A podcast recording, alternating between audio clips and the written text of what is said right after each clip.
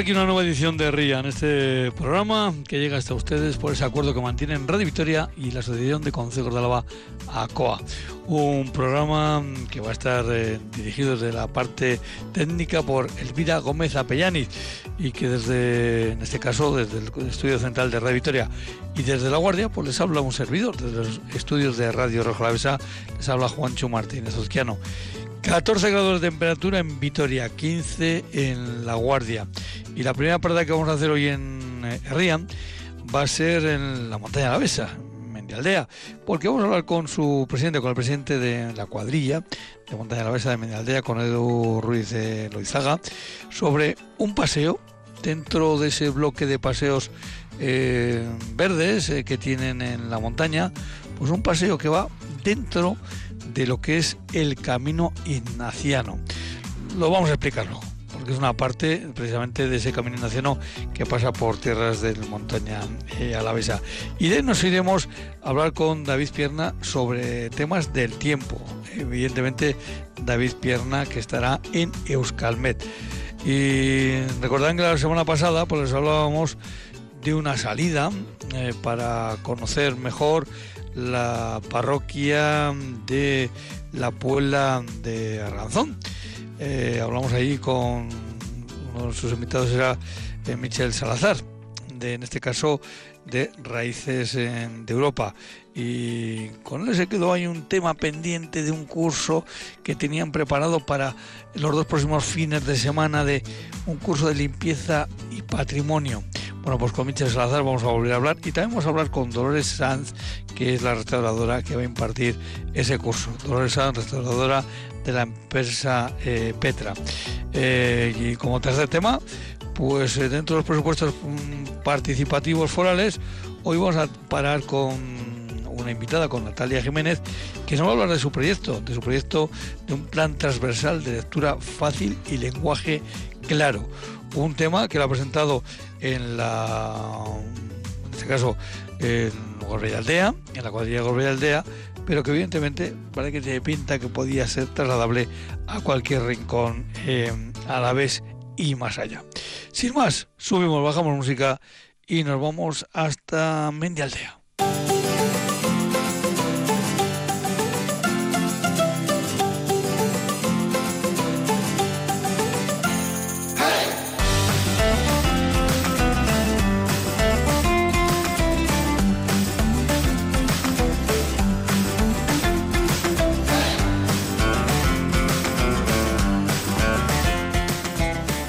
Pues eh, personalmente con el regusto, todavía buen regusto del pasado domingo en Santa Cruz de Campezo, donde un servidor pues estuvo en la, en la feria de San Martín y un regusto importante por una cuestión, porque vi mucha gente de Río Jalavesa en Montaña Alavesa. Y eso está bien, que las eh, sierras que compartimos nos unan y no nos separen.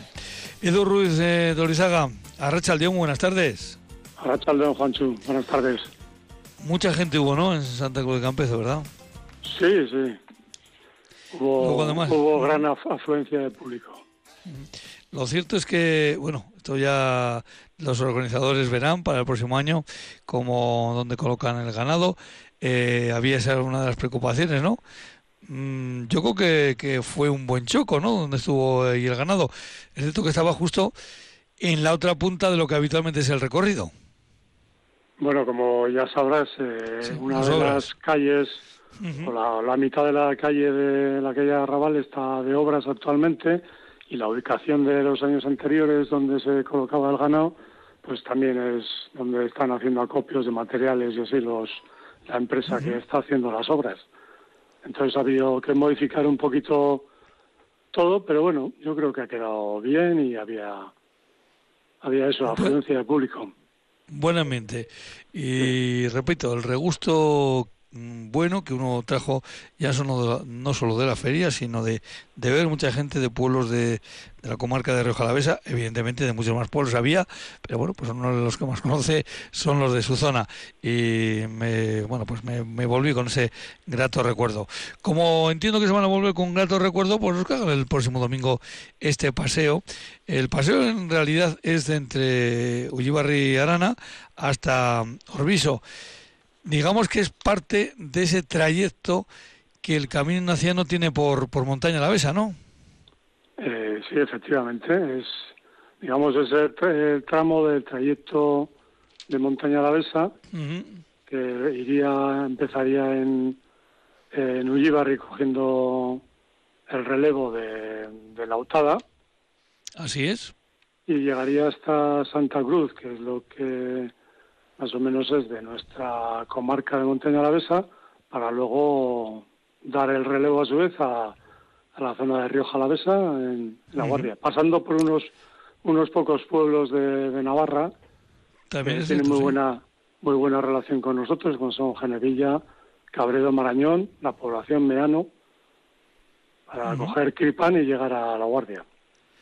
Así es, eh, pero este caso además es justamente, eh, yo creo que es muy interesante lo que acaba de comenzar, de comentar Edu, que es en, en Arana está justamente el paso, digamos, de esa etapa que vendría de, de Araya, eh, ya lautada, y ahí es justamente ese paso. Se llega hasta mm, eh, Santa Cruz, eh, digamos esa etapa sería oficialmente pues uno si coge los folletos del Camino Nacional pues ve que es Alda, Santa Cruz de Campezo, digamos hay tres, bueno, en realidad podríamos decir, vamos a ver si no me voy a equivocar, no quiero meter la pata, el Camino Nacional pasa por tres municipios de, de montaña, ¿no? Pasa por el de el Valle de Lana, Santa Cruz de Campezo y también Bernedo. Sí, sí, bueno, Bernedo, mm, no precisamente por el propio pueblo, pero... Exactamente, pero, toca, toca, toca el alto, el, alto de la peña de la población, digamos que es también parte de Bernedo, ¿no? Así es. Por eso es un recorrido, yo creo que interesante para conocer, eh, ¿por qué no? Eh, se puede, es un camino que se puede hacer, eh, bueno, pues mm, dependiendo de las fuerzas de cada cual, eh, pues lo puede hacer por, por, por trocitos. Y hacer el trocito o el trozo a la vez no es eh, mala cosa. Pues por ejemplo hay partir en, en Araya hasta Alda, de Alda a Santa Cruz de Campezo. Ahí vendría ya una tirada larga, ¿eh? y en alguna parte dura es Santa Cruz de Campezo hasta la Guardia, pero bueno, se puede, se puede, se puede acortar. Pero este domingo, eh, concretamente este tramo, ¿por dónde va? ¿Va, es algún camino eh, que va paralelo a, la carretera, es un camino, eh, son caminos que ya estaban y que evidentemente se aprovechan para, para este, para este eh, camino nacional, ¿no? sí, efectivamente. El camino empezaría en Ullibarri y pasaría luego por los pueblos también de Alta y de San Vicente y para enlazar con Orbiso Digamos que ese tramo anterior hasta San Vicente va más o menos paralelo a la carretera, pero luego ya para enlazar por Orbiso se cogería el antiguo camino de los alaveses, que se le llama en Orbiso. Y de Orbiso por un camino también de parcelaria a Santa Cruz. Quiero decir también que, bueno, este año termina en, en Orbiso la edición que organizamos del Camino Ignaciano, pero venimos haciendo cada año que termine en un pueblo de, del municipio de, Campezo. Puede ser bien en Antoñana, en Oteo, Santa Cruz y en Orbiso. De esa forma, bueno, pues efectivamente se, se, pasa por el mayor número de pueblos posibles, ¿no? Es, es lo que se trata de, de, que se vayan conociendo. En la parte, eh, eh, digamos, ya de la zona de Río recuerdo que la primera planificación precisamente dejaba a un lado el billar y, desde obviamente desde Rioja la se insistió en que pasara por el pueblo, ¿no? que, que, que, se llegara a desviar un poquito hacia el pueblo porque eh, yo creo que todos estos em, tramos de, de, de, llámese Camino Naciano o llámese cualquier otra propuesta de este tipo, lo importante es que pase por los pueblos. Y que le pida a los pueblos, ¿no? Efectivamente, porque de hecho, bien sea por devoción al santo, por un viaje de autoconocimiento, o, por, una afición por el senderismo, por la naturaleza, o como un reto personal, todas las personas que vienen, al final para nosotros, pues son la oportunidad de, darnos a conocer, dar, a conocer nuestro entorno, nuestra biodiversidad, que es una de las mejor conservadas de todo Euskadi, eh, el patrimonio arquitectónico, las costumbres, las tradiciones de las gentes. Y bueno, para eso pues es, conveniente que, todos los pueblos tomen parte de, del mismo camino. Hay que decir que hay que aquellos que habían noticias, bueno, vamos a explicar que eh, evidentemente la, las salidas de, como hemos dicho, de Yugarriarana, eh, ahí es donde digamos mm, el personal eh, va a dejar sus vehículos eh, para luego, claro, eh, luego ir, bueno, pues tipitapa, tipitapa hasta Orbiso y luego hay un autobús que vuelve a llevar a los inscritos para ese autobús hasta eh, Ullibarri Arana. La salida va a ser a las 10 de la mañana desde, el frontón de Ullibarri Arana y el recorrido es de 11 kilómetros y medio aproximadamente, una, bueno, pues una dureza media baja, eh, pero con el aliciente de en poco tramo, porque como decimos no llega a 12 kilómetros, sí que se ven mm, matices, puede parecer todo el mismo paisaje, pero me parece a mí que hay matices en este, en este recorrido, ¿verdad? Hombre, pues no sé a qué te refieres, pero desde luego este, este, esta época eh, tienes una diversidad de colores en, los árboles, en el bosque, impresionante. Y, bueno, el, poder pasar por diferentes pueblos siempre le da ese, ese encanto ¿no? al trayecto. Hay que decir que hasta el día 16 se pueden inscribir los que quieran. Eh, llamando al 945 40 54 24, que es el número, evidentemente, de la eh, cuadrilla de, de Montaña Alavesa. Yo no sé si, em, eh, claro, este el camino de Naciano mm, es un proyecto que todavía yo creo que está eh, bueno, pues dándose a conocer, ¿no? Funcionando el, boca oído. Eh, en él, pues poco a poco irán surgiendo mm, algunos establecimientos donde uno pueda dormir y estas cuestiones, pero en el poco tiempo que lleva, porque son apenas unos años, y si tenemos en cuenta esos dos de parón prácticamente de la pandemia, pues ahí hubo, bueno, pues una, un momento de, de, parón, nunca mejor dicho, se va notando por la, por la montaña la Besa que, que hay gente que hace este, este recorrido del Camino Naciano. Hombre, pues desde mi experiencia personal, eh, yo vivo en, en un pequeño pueblo, en, en Orbiso. Ajá. Yo vivo en un pequeño pueblo en Orbiso y vamos, somos muy pocos habitantes.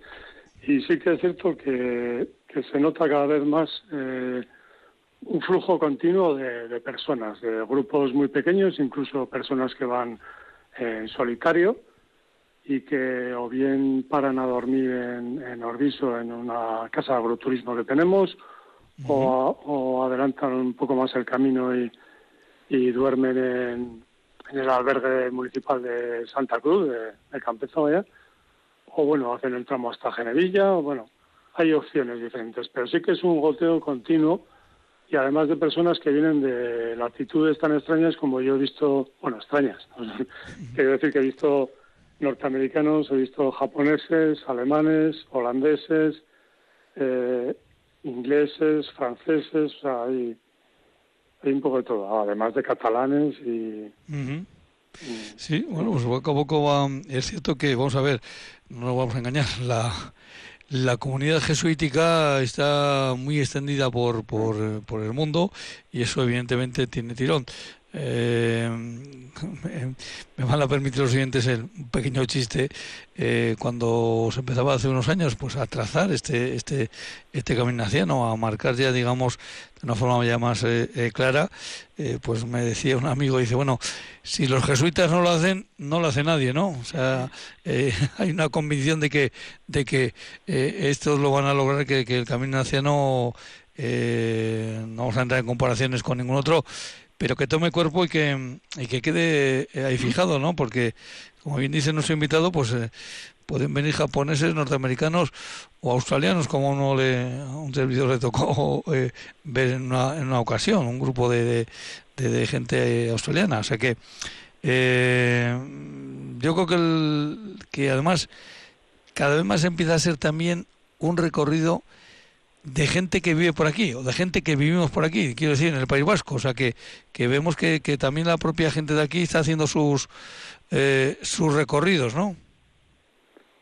Sí, bueno, eh, de todos he sabido la afición de, los vascos por el monte y por la naturaleza. Entonces, cuando descubren cuando descubren eh, un entorno como, como del que podemos disfrutar nosotros, una ruta que más o menos está bien bien marcada y que hay sitios donde dormir, donde donde comer, donde alojarse y sobre todo eso, ver el patrimonio patrimonio arquitectónico, las costumbres, tradiciones, personas. Entonces, bueno, pues se van animando a, a venir por la zona. Ahí en la, en la cuadrilla, de hecho, en la cuadrilla de Besa tienen eh, eh, planificados, eh, digamos, diferentes rutas, ¿no? Estos, esto que dan los itinerarios verdes, ¿no? evidentemente ahora, en esta época otoñal, pues eh, eh, será por itinerarios en la montaña, ¿verdad? Sí, desde luego. Eh, hombre, pues, por ejemplo, Santa Cruz de Campezo ha sido siempre un cruce de, caminos, ¿no? El camino, camino de, bueno, la propia carretera, se llama siempre carretera Vitoria-Estella, ¿no? Así y es. ese es, lo que actualmente es el, el trayecto Vía Verde del Vasco Navarro, que que recientemente se ha declarado como patrimonio cultural. Eh, también tenemos esa, está el GR120, que es el camino ignaciano, que cruza de norte a sur. El anterior cruzaba de este a oeste. También pasa el, el, GR1 en algunos tramos y también el GR38, que también hicimos un, un día del GR38, la antigua ruta del vino y del pescado, este año se celebró entre, entre La Bastida y Peñacerrada. Así es. Con muy buena participación de, de público también y un, un tiempo eh, climatológico espectacular, que, que lo, a ver si podemos tener la misma suerte este domingo. Bueno, pues vemos que sí. Lo cierto es que ahora que comenta el presidente de la, de la cuadrilla de Montaña La Besa, mm, eh, ese trayecto de eh, que en esta ocasión ha sido Peña Cerrada, perdón, la Bastilla Peña Cerrada y que seguramente, bueno, pues en, ahí en el mes de marzo, abril se hará la contra. Eh, fue una experiencia, un servidor estuvo por allí, en la que todos los participantes destacaban la belleza del paseo, el poder ver dos eh, salir de un paisaje y terminar en otro, pero por cruzando, creo que además hay, además hay que reconocerlo aquí y decirlo, que la idea del alcalde de Peñacerrada de, en lugar de ir por, como se ve en un principio, por el Toloño, eh, desviarlo por lo que se llaman las campas de Saspiturri, pues fue, una, fue un acierto. Hombre, y luego, eh, Edu, pues fíjate, si luego te reciben en Peñacerrada con un choripán, pues ¿qué más quieres? Bueno, eh, nosotros en, en, Orbiso tenemos previsto también un, un caldito, un, café, unas pastas, algo para, para también para reponer fuerzas para los participantes. Pues lo dicho, es una forma de, de, conocer nuestro paisaje, de conocer nuestros pueblos, todas estas, eh, en este caso con el camino naciano, como, como digamos sobre, sobre el papel, sobre el tapete, pero en realidad, bueno, pues lo que se hace es ese esa, eh, recorrido, como decimos, pues de un tramo de ese, de ese camino, de los que pasa por, por Montaña de la Besa, eh, que seguro que, bueno, pues va a ser un éxito de participación. Y además parece que el tiempo pues puede acompañar Así que hasta el día 16, eh, pues los que estén interesados se pueden apuntar para aquello del autobús. Eh, evidentemente, los que luego, eh, es claro que esto es fundamental, el tema del autobús, por conocer el número de, personas que van a, recorrer. Hombre, y es importante también pues conocer el, número de personas que va que va a participar pues para, para hacer también las las previsiones eh, eh, pertinentes bueno pues eh, un domingo de feria al domingo siguiente hay que andar. Mm, pero lo importante es exactamente lo importante es que no pare la actividad no el que se vaya repartiendo por los diferentes pueblos de, de la montaña de la Besa pero que que no baje la actividad. Y luego además luego también llegarán fiestas de, algún otro pueblo eh, que nos van a hacer eso, pues eh, el que la gente se mueva hacia, en este caso hacia la comarca de, de, de Monte de la Besa, pero también otra cosa muy importante, que se mueva dentro de la propia comarca. Eh, esto vamos, esto vale para la Montaña de la Besa, para Corbella Aldea, para Añana, para Rioja la Besa, para todas las comarcas de, de, de nuestra tierra la Besa eh, actividad hay que eh, poner encima del papel, encima del tapete, para que bueno, pues los ciudadanos y ciudadanas se, se muevan y hagan esas, eh, ese, esos momentos de compartir, que es lo, lo importante. Edu, Edu Ruiz eh, Luizaga, eh, presidente de la cuadrilla de Medialdea, de Montaña de la Besa, por muchísimas gracias por estar un día más con nosotros. Gracias a vosotros. Hasta la próxima. Agur, agur. Agur, bye. Herrían.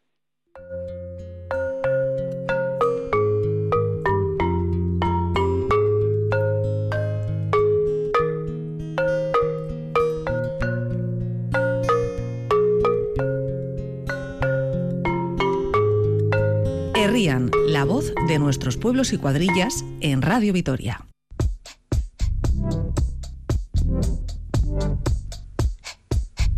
Eguraldia, orain eta hemen.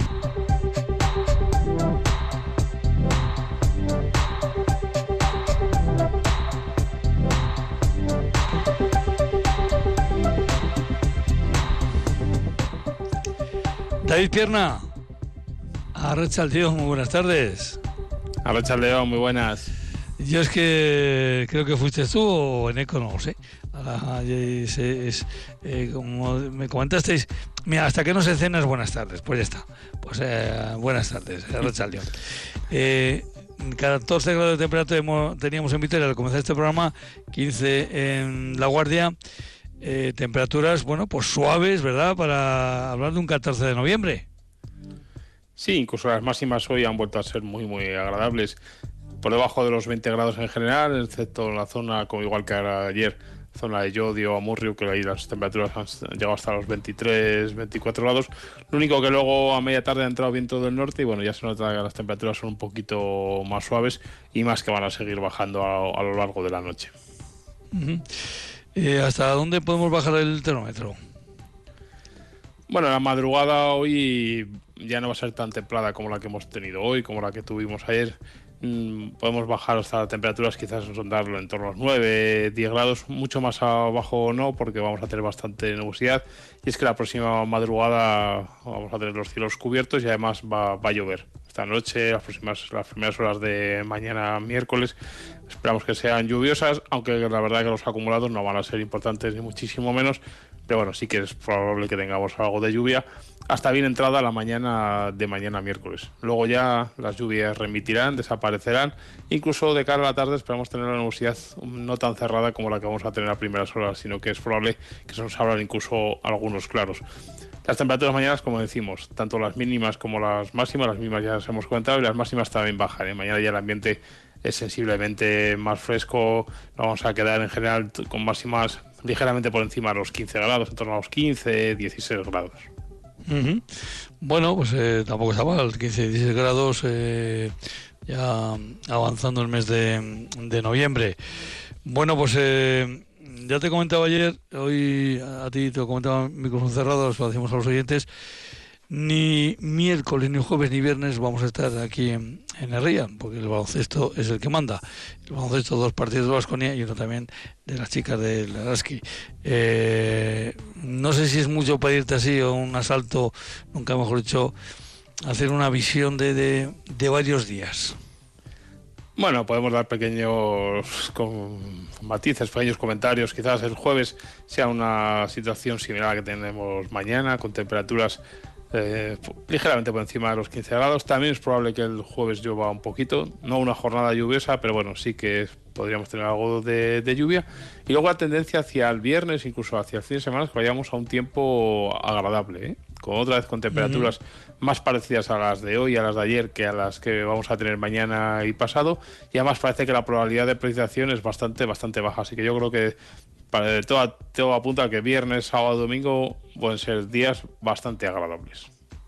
Bueno, pues eso está, está bien. Aquí lo, lo confirmamos. David, pues nada, hasta la próxima que nos toque cruzarnos en antena. Un abrazo. Ahora, Gur. Hasta la próxima.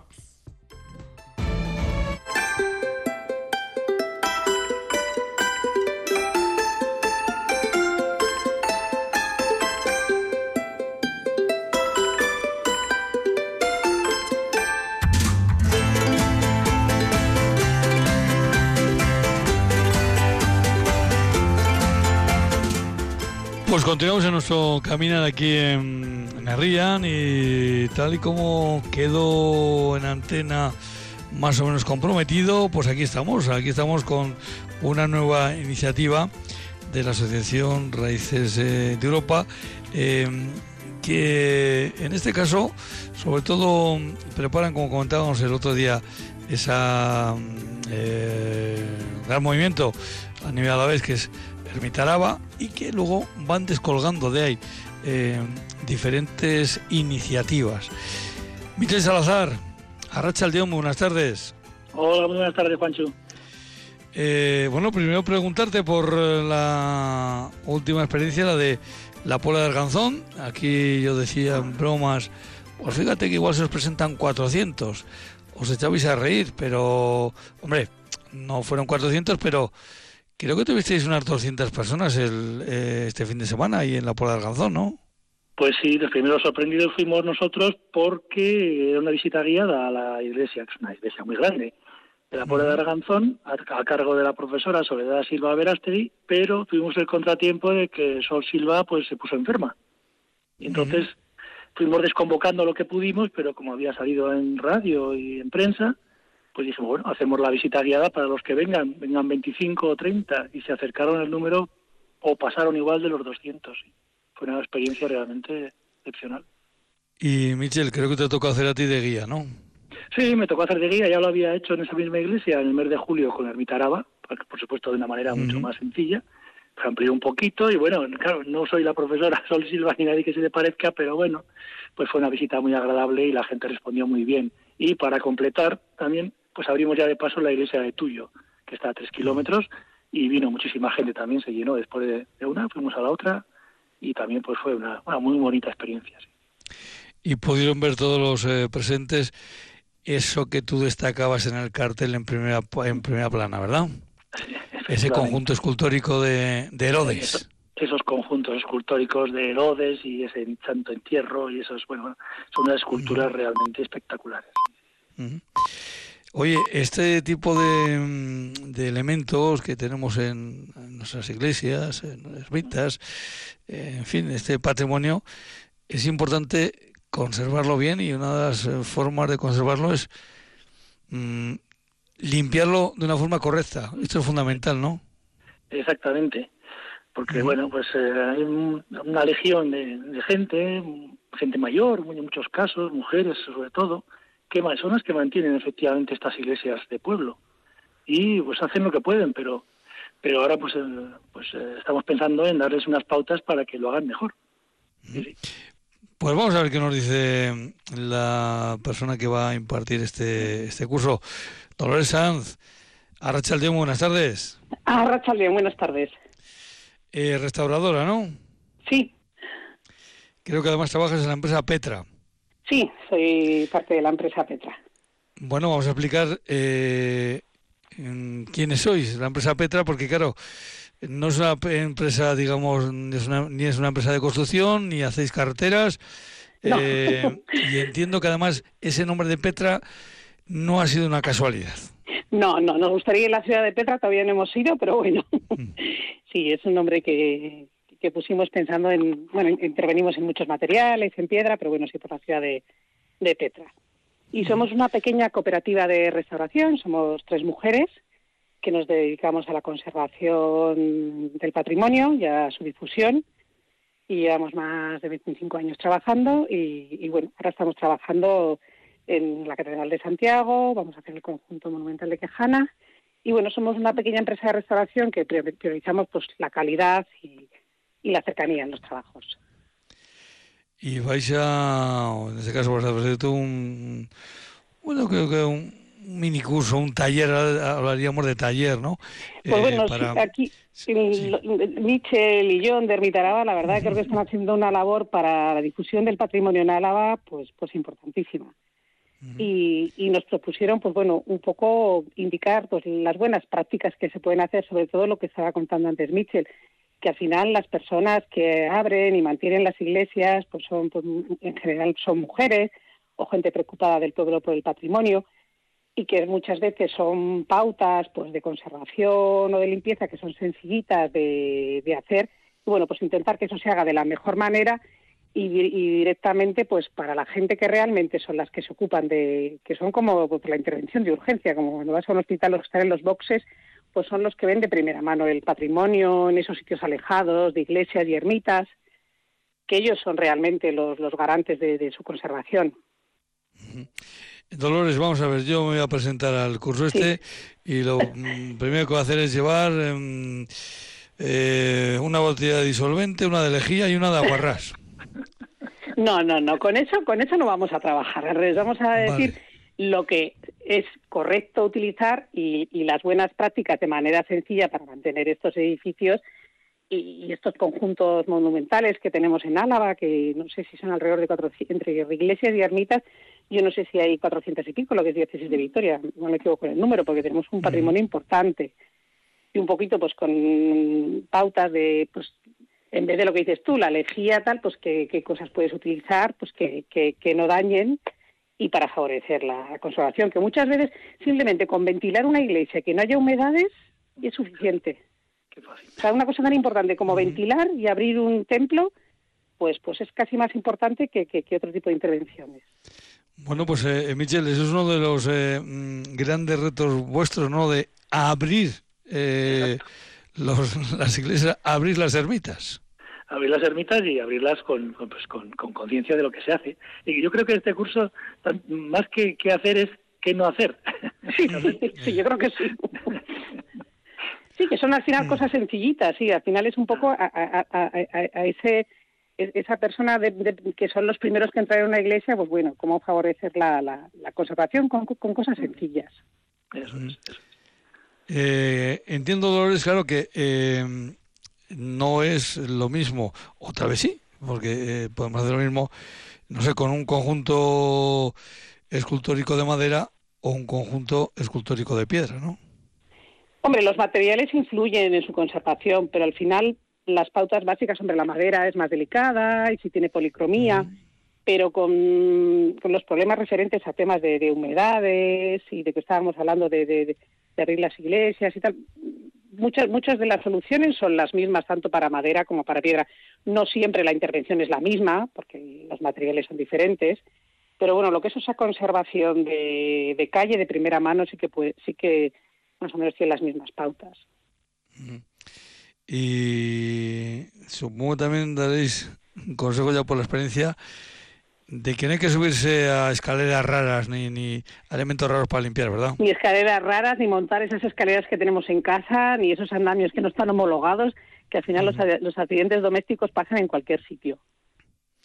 Y aquí también pueden pasar, evidentemente, porque pues vamos a Aquí yo creo que estirando el brazo llego. Llego, no, no, pues no, pues lo mejor no. Mejor llamar al servicio de patrimonio de restauración o a la propiedad, al obispado, para avisar si se ve algún problema grave, pues para que intervengan de otra manera. Pero claro, tiene que haber esa, esa, esa persona que da esa alerta. Y yo creo que la labor que está haciendo Armitaraba de, de abrir estos templos que están cerrados, pues es muy importante para ver qué está pasando con su conservación. A mí me han enganchado a estar con ellos porque me parece que, que, que están haciendo una labor con el patrimonio en Álava muy importante. Michel, eh, en esta andadura vuestra de, eh, bueno, pues de eso, abriendo eh, o, bueno pues incitando vamos a decir algo así a que se abran estos templos que se abran estos estos eh, edificios eh, a raíz de eso se va notando el bueno pues que hay pues a peticiones como bien decía Dolores eh, viene a Diputación, viene al Obispado, viene a la, propia Iglesia. Eh, bueno, pues aquella pieza parece que ha perdido color, aquella no sé qué, em, o que parece que puede, sobre todo, parece que por esta pared eh, este invierno ha entrado más humedad que lo habitual. Ese, es el gran problema de las humedades, los tejados. Pues sí, hombre, sobre eso hay bastante sensibilidad, sobre todo sobre las humedades y los tejados. Y luego viene ya, pues, como se suele decir, Paco con las rebajas, ¿no? Si todo el mundo pide arreglar el tejado que vale pues 70.000 euros, pues el obispado dice hasta aquí hemos llegado, ¿no? Bueno, pues hay iniciativas privadas también ha habido, ha habido, ha habido pueblos en los que la gente del pueblo se ha puesto, y claro, cuando te pones tú, luego vienen detrás las diputaciones y tal y, apoyan.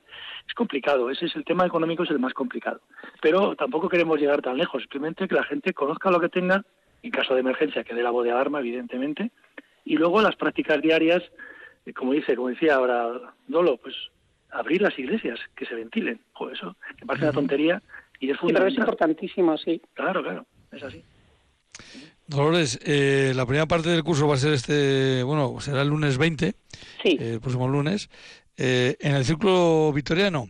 Eh, ¿En qué va a consistir tú, básicamente? No vamos a contar todo, evidentemente. no, vamos, a desvelar todos los secretos que luego no viene nadie. eso es. Pero más o menos, ¿cómo planteas tú esta sesión teórica? Sí, bueno, yo lo he planteado, según me lo transmitieron pues Mitchell y John, de un poquito acercar, o sea, esas buenas prácticas que se pueden hacer en los diferentes materiales y que están dentro de las iglesias, pues ver un poco cómo se pueden desarrollar y bueno, pues luego la importancia también que tú te puedes tener un retablo, pero también es importante dónde, dónde está el, contenido y, el contenedor, ¿no? Ver un poco las pistas de, de, cuáles son los deterioros y cuáles pueden ser las causas, pues para intentar evitarlas en la medida de lo posible y si no, pues avisar a quien, a quien corresponda vamos a hablar de los diferentes materiales y luego, pues en una, una, iglesia en concreto, ver un poco los problemas que hay y, la gente podrá preguntar, intentaremos resolver sus dudas y luego la idea es ya seguir haciendo este curso incluso en, en, una iglesia viendo un poquito las, las, patologías con los diferentes materiales que tú comentabas antes, que no es lo mismo una madera que una piedra, pues, pues que un metal, ¿no? a hacer la, eso es. El, el, lunes siguiente será la sesión, digamos, práctica en la iglesia de San Pedro, que eh, probablemente eh, sea una iglesia Mm, en la que no haya gran necesidad de, precisamente de limpiar, ¿no? Que estará estará estará bueno no no no esa, no, esa limpieza probablemente porque sí. sí, esa limpieza que estamos diciendo de, de, ir aquí bueno también es importante cómo quites el polvo donde pongas las flores porque ese tipo de cosas sí, sí, que también es importante. Pero al final el tema de, de humedades y filtraciones pues aunque estemos en Vitoria pues sigue existiendo no hay más que ver cómo está el pórtico de San Pedro, ¿no? Yo hago una llamada de alerta porque me parece que siendo uno de los mejores pórticos que hay en Vitoria, pues mira el abandono que tiene el pórtico de San Pedro. Y está, mira dónde está. Pues más céntrico es difícil. Más cerca ¿eh? de la Diputación imposible, ¿no? Eso es. Y, del Ayuntamiento. Pues bueno, ver un poco pues cuáles son las causas de degradación y bueno.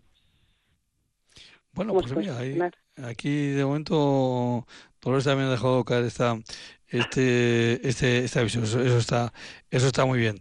Eh, le comentaba el otro día yo a Michel que recuerdo eh, como anécdota hace claro Dolores yo vivo en la Guardia ah, eh, bueno no voy a hablar de esas magníficas esas dos magníficas portadas que tenéis bueno pues yo, voy a hablar de una de ellas en la que eh, recuerdo pues claro pues 25 o 30 años que se, que se iba a hacer una bueno pues una una pequeña eh, restauración, si, si vale la palabra que no sé exactamente si aquí hay que utilizarla, precisamente en el pórtico Santa María de los Reyes.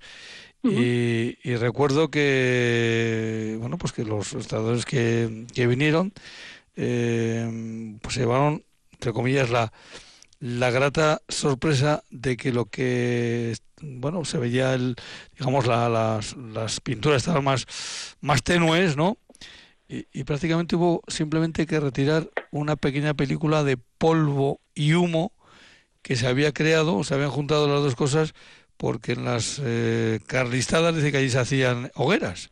Y, y, aquello había servido, no sé para mantenimiento, pero bueno, eh, lo cierto es que los colores salieron con fuerza y, ahí están. Tanto es así que eh, ya lo he escuchado más de una vez, ¿no, Dolores? Que hay gente que parece que hasta que no toca la piedra mm, no se queda muy convencido si es piedra o madera. sí, es una, es una magnífica portada, pero bueno, siempre en, esos casos esas intervenciones siempre tienen que realizarlas especialistas en, eh, conservación de patrimonio. Aunque sea solo quitar el polvo, hay policromía. Eso es un poco también lo que hay que sensibilizar, ¿no? Que depende el bien que tengas, pues bueno, que hay que avisar a, a, los especialistas. evidentemente se hizo con especialistas y se hizo de la mano de, la propia eh, Diputación Foral de, Álava, pero esas cosas que suelen ocurrir y que, que a veces las sorpresas que te puedes llevar dentro de... Sí, sí, en las restauraciones... bueno, yo ahora os invito, estamos en la farmacia Puente y si la conocéis, la farmacia más antigua de Vitoria, está solo eliminando la suciedad y están saliendo unos colores impresionantes. Y lo tenemos aquí al lado también. Sí, sí, eso eh, también veo que trabajáis no solo en, temas, digamos, religiosos, sino que en, en, cualquier eh, eh, actividad. Sí, en, todos los bienes patrimoniales. Bueno, pues esto es también para tener en cuenta. Michel, después del curso, ¿qué es la próxima que tenéis? El próximo será un curso de arte. Un curso de arte que pensamos que vaya perdurando también en el tiempo. Eso será ya para el mes de enero es irá sacando también a publicidad y ir especializado en arte enfocado a nuestras iglesias y ermitas, al fin y al cabo es arte internacional, pero bueno, más bien eh, dedicado a lo nuestro, enfocado también a la gente que, a los voluntarios de Ermitaraba, que hay muchos que dicen, jo, pues yo estoy de voluntario, pero como no sé mucho no puedo explicar. Pues bueno, vamos a ver cositas y para que lo aprecie también la gente mejor. Eso va a ser lo próximo que haremos. Y yo lo que observo así a bote pronto eh, es que tenéis muy buenas relaciones, ¿no? Porque pues, eh, eh, me explico, la pasada semana y luego al final, bueno, pues un tema de una pequeña disposición de Sol Silva, eh, bueno, pues una catedrática de historia del arte. Ahora una especialista como Dolores Sanz, una restauradora. Pedro Echevarría Goñi también está Eso es y veo eso que, que vais a estar también eh, bueno con Javier Pérez eh, eh, Chaurri y Pedro Echevarría Goñi para esos cursos de, de arte. bueno los que estáis en, en esta me, permíteme la expresión en esta movida de Ermitaraba en esta movida sois gente de este mundo eh, o venís de, podéis venir de, de, lo más variado. Del mundo variado. Yo vengo del mundo de la ingeniería, por ejemplo. Es que eso lo sabía, eso lo sabía yo y te lo quería y te lo quería sacar. Pero bueno, la afición por el arte la he tenido siempre, o sea que por el arte, por el cine, por la cultura, por el conocimiento, bueno, pues entonces he encajado aquí como un guante. Marta Fernández de Jauregui, que también está, es la, tercera pata de, de Ermitaraba, pues viene del mundo de la enseñanza, de, la enseñanza infantil. Eh, John Ortiz Zárate del mundo de la publicidad, la impresión, bueno, pues, todo. Eh, Dolores, curioso, ¿no? Que, mm, que gente, digamos que en principio parece que no tiene nada que ver con, con este mundo del arte, con este mundo de, de, eh, bueno, pues no sé si de la docencia, eh, tengan este interés, ¿no? A mí, desde luego, me han conquistado porque me han transmitido un entusiasmo por el patrimonio a la vez que ahí ya no me he podido resistir. Bueno, pues esto es, eh, esto es importante. Por nada, Michel, pues que seguramente volveremos a hablar dentro de unas pues semanas sobre estos temas. Eh, eh, bueno, simplemente decir, decir que el lunes 20 y el lunes 27 el círculo vitoriano el lunes 20 a las 9, a las 7 de la tarde, perdón. A las 7 de la tarde, sí. Nos olvidado decir la hora. Y el 27 de noviembre en San Pedro a las 7 de la tarde también. También a las 7 de la tarde. El curso, y yo leo textualmente lo que dice el cartel, el curso está pensado para quienes abren y cierran las iglesias, las limpian o tienen a su cargo cualquier bien de interés patrimonial. Punto. Pero dice, pero pueden participar todos los que estén interesados en el tema. Por esto con asistencia libre y gratuita. Ya contamos todo, todo el cartel. Dolores, pues la verdad que a ver si podéis ir a Petra, hombre, ya que le habéis puesto... Sí, yo creo que toca, ¿no? Ya, ya, ya, toca ya. Lo intentaremos, lo intentaremos. Dolores, muchísimas gracias por estar con nosotros. Gracias a vosotros. Un abrazo y hasta la próxima. Agur, agur a los dos. Vale, agur. Bueno,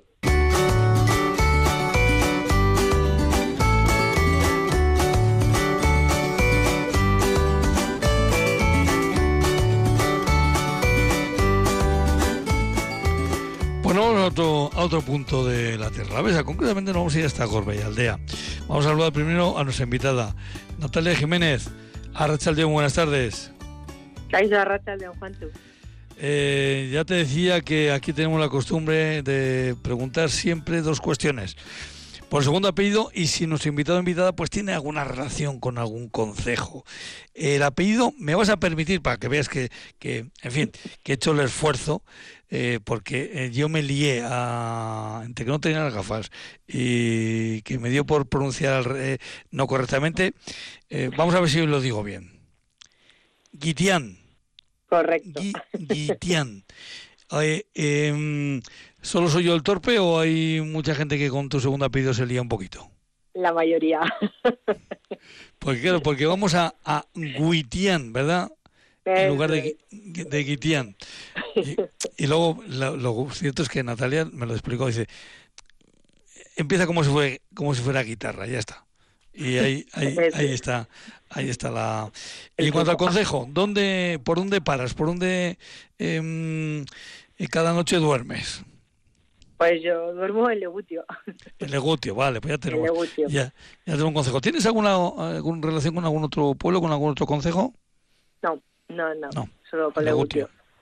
Bueno, ya es bastante, hombre, es uno de, los, de los emblemáticos de la tierra alavesa.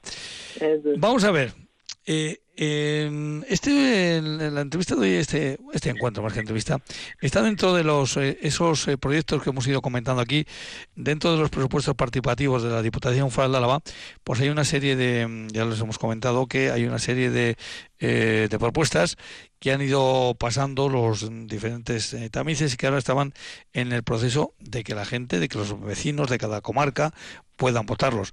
Claro, yo al leer el de mm, eh, que presentaba Natalia, eh, veo que es, eh, sí, está presentado en Corbella Aldea, pero en principio mm, tu proyecto puede servir, nunca mejor dicho, además, fíjate, en el propio, en la propia presentación aparece, la palabra transversal. este puede ir a cualquier comarca a la vez, ¿verdad? Por supuesto, al final la administración se comunica con todos los ciudadanos y ciudadanas de su comarca, así que cualquier cualquier administración puede hacerse cargo de este plan. De hecho, deberían. Plan transversal de lectura fácil y lenguaje claro. Eh, básicamente, ¿en qué consiste tu, tu propuesta? Uy, básicamente. bueno, básicamente se trata de que... Básicamente y luego lo desarrollamos. Se trata de que eh, la administración eh, se comunique de una manera clara y sencilla con la ciudadanía. Eso es básicamente. Eso básicamente, vamos que no, que no se comunique con eh, que no se me enfade ningún abogado que nos esté escuchando, ¿eh? que no sean textos jurídicos. sí, eso es que no sean tan técnicos como lo son habitualmente y con esas palabras que parece que tiene que darle mucho empaque a una noticia, a una información que yo simplemente tengo que recogerla, entenderla y hacerla.